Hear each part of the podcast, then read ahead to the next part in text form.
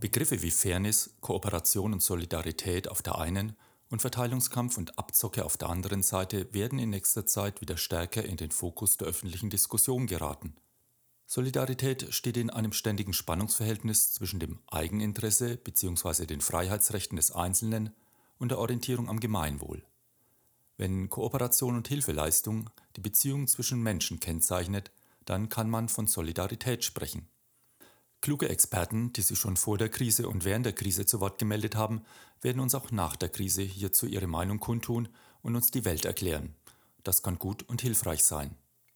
In diesem Sinne bin ich keiner dieser Experten. Doch in meinem Beruf als Trainer, der häufig mit Gruppen arbeitet, kenne ich einige Experimente zu Fairness und Kooperation aus der Psychoökonomik, die uns zu diesem Themenspektrum interessante Einblicke bieten. Mit solchen klugen Experimenten versuchen Wirtschaftswissenschaftler und Psychologen das ökonomische Verhalten von Menschen zu erfassen. Die Ergebnisse, die hier erzielt wurden, sind interessant und auch von hohem praktischen Nutzen und machen deutlich, wie es gelingen kann, kooperative Systeme zu entwickeln, ohne dass diese von Trittbrettfahrern oder gierigen Abkassierern zerstört werden. Herzlich willkommen zum Podcast Brain Food for Leaders. Schön, dass du da bist. Mein Name ist immer noch Thomas Geuss. Im sogenannten Ultimatum-Spiel erhält eine Testperson A eine fixe Summe Geld und entscheidet frei, wie viel sie davon einem anonymen Mitspieler B anbietet. B kennt die Höhe des Geldbetrages und hat nun zwei Optionen. Er akzeptiert und jeder hat seinen Anteil oder er lehnt ab und keiner von beiden darf auch nur einen Cent behalten. A muss also, um seinen Gewinn zu realisieren, B so viel anbieten, dass B akzeptiert und mitspielt. Dieses Spiel bildet also extrem verknappt eine Geschäftsverhandlung ab. Der Geldbetrag ist der gemeinsame Gewinn, der aufgeteilt wird, wenn B zustimmt und das Geschäft zustande kommt. Also konkret. A erhält zum Beispiel einen Spielbetrag von 100 Euro. Er bietet B 30 Euro an und B akzeptiert das Angebot, so kann A seine 70 Euro behalten und auch B erhält 30 Euro. Lehnt B das Angebot von 30 Euro ab, erhalten sowohl A als auch B keinen Cent. Kurz noch ergänzend. Das Ultimatumspiel wurde in Industrieländern durchgeführt, also bei den Spielteilnehmern herrschte keine finanzielle Notsituation. Wie schätzt du das Ergebnis ein? Ab welchem Geldbetrag hat B akzeptiert oder abgelehnt? Das Ergebnis. In Industrieländern verhalten sich Testpersonen, die in der Rolle A waren, erstaunlich fair. Am häufigsten bieteten sie die Hälfte, im Schnitt 44 Prozent des gesamten Geldbetrags an. Rein ökonomisch jedoch müsste B jedes Angebot annehmen, denn selbst ein Cent wäre besser als nichts. Tatsächlich lehnte die Mehrzahl der Probanden, also B, unfaire Offerten von weniger als 20 Prozent ab. Die Bestrafung des Unfairen ist ihnen das wert. Der gierige A verliert ja dann 80 Prozent oder mehr. Wir können also feststellen, Fairness, also ein Grundgefühl für eine Notwendigkeit einer Gebens- und Nehmensbalance als Basis für ein erfolgreiches Zusammenleben, ist bei den meisten Menschen offensichtlich vorhanden.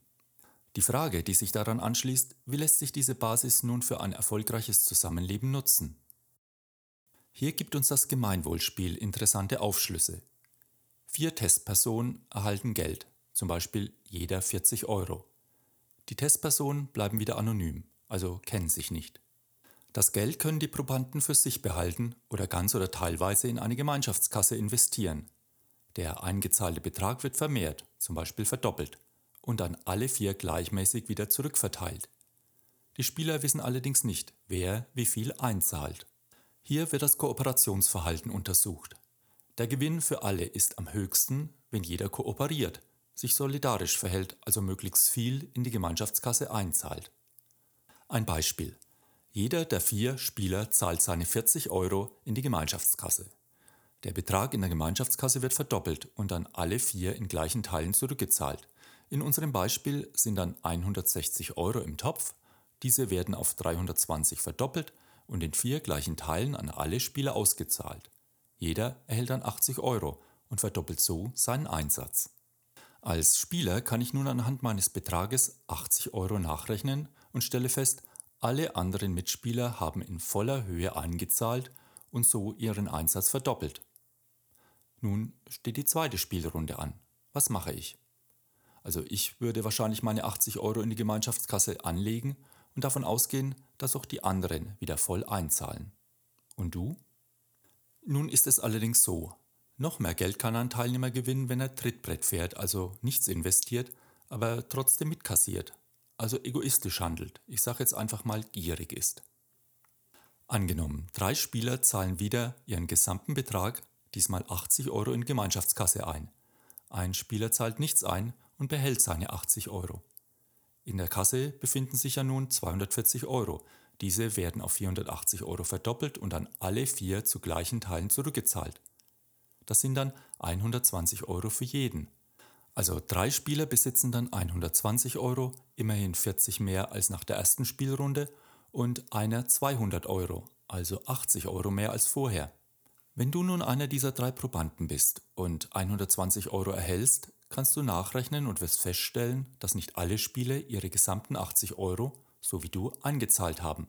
Sonst hättest du ja 160 Euro erhalten. Die anderen beiden Mitspieler, die voll eingezahlt haben, werden diese Information vermutlich auch für sich ermittelt haben. Nun steht die dritte Spielrunde an. Wie viel zahlst du nun ein? Wieder den gesamten Betrag? Also alles? Was meinst du? Die Ergebnisse lassen sich so zusammenfassen. Nach einer US-Studie kooperieren 63% der Menschen, wenn das die anderen auch tun. 17% vertrauen blind und zahlen weiterhin ein, 20% sind gierig und nutzen das aus. Bei Versuchen des Zürcher Forschers Professor Ernst Fehr zahlten die Teilnehmer, die wie gesagt anonym blieben, zu Beginn durchschnittlich die Hälfte ihres Vermögens ein. Dann brach die Kooperation häufig wegen des sich gegenseitig aufschaukelnden Trittbrettfahrerverhaltens zusammen. Nun änderte Fehr die Regeln. Nach jeder Runde durften die Probanden sich gegenseitig bestrafen, wobei es jeweils einen Franken kostete, um drei Franken Bußgeld an den Abzocker zu verhängen. Die gemeinnützig agierenden Testpersonen straften die Trittbrettfahrer hart ab. Und was passierte dann?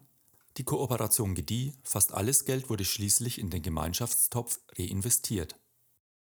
Mit egoistischem Verhalten kann ich kurzfristig meinen Gewinn steigern, auf Kosten der anderen Mitspieler.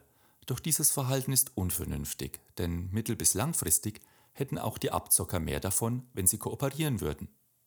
Was ist nun das Fazit aus diesen spieltheoretischen Modellen? Ohne eine adäquate Bestrafung der Abkassierer können sich soziale Systeme selbst zerstören.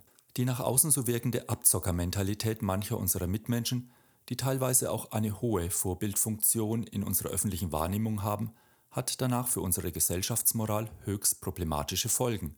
Es beschädigt das öffentliche Vertrauen in unser Gesellschafts- und Wirtschaftssystem. Von diesem Grundvertrauen lebt aber die Demokratie. Anselm Grün, Benediktinermönch, schreibt in seinem Buch Gott, Geld und Gewissen Werte halten die Würde des Menschen hoch. Werte verkörpert man. Wenn man so will, ist ein Mensch, der nach ihnen lebt, selbst dieser Wert. Der Wert des Geldes ist dagegen messbar. Geld hat Wert, aber ist keiner. So wird schon im Sprachgebrauch deutlich, dass zwischen Werten an sich und dem Wert des Geldes der Unterschied liegt dass das eine Sein und das andere Haben bedeutet. Damit wird unser existenzielles Grunddilemma deutlich, was eine grundlegende Werteentscheidung von uns erfordert. Will ich meine Lebensinteressen gegen die Lebensinteressen aller anderen Lebewesen durchsetzen? Also meinen Eigensinn über den Gemeinsinn stellen? Oder bemühe ich mich, diese in Einklang mit meinen Mitlebewesen zu leben? Mit anderen Worten, soll meine Lebenshaltung von Mitgefühl, Empathie, Fairness und Solidarität geprägt sein? Oder sehe ich das eben als Überlebenskampf, in dem nur der Stärkste, Grausamste, Trickreichste, Gierigste überlebt? Dazu gehört auch die vielleicht etwas naiv klingende Überzeugung, auf das Gute im Menschen, also auf Empathie und zwischenmenschliche Solidarität setzen zu können. Einige von uns, wie auch ich, haben ja nun zwangsweise etwas Nachdenkzeit, während andere mit hohem Engagement versuchen, für uns und die Gemeinschaft die Krise zu meistern. Vielen Dank hierfür. Deshalb möchte ich dir noch zwei Fragen mit auf den Weg geben. Wo und in welchen Situationen hast du dich in letzter Zeit solidarisch gezeigt? Wie hoch waren dabei deine Gebenskosten, also das, was du gegeben hast? Und unter Kosten verstehe ich jetzt nicht nur materielle Kosten. Und wie hoch war der Nutzen derjenigen, die von deinem Verhalten, also von deinem Geben, profitiert haben? Und wo hast du persönlich solidarisches Verhalten in letzter Zeit erfahren? Und wie sah in diesem Zusammenhang die Gebens-Nebens-Relation aus? Soweit so gut. Vielen Dank, dass du bis zum Schluss durchgehalten hast. Pass gut auf dich auf und bleibe gesund. Das ist in der heutigen Zeit keine Selbstverständlichkeit. Du weißt ja, dass wir uns über eine Rückmeldung und Bewertung sehr freuen. Vielen Dank dir fürs Zuhören. Lead Your Life, dein Thomas.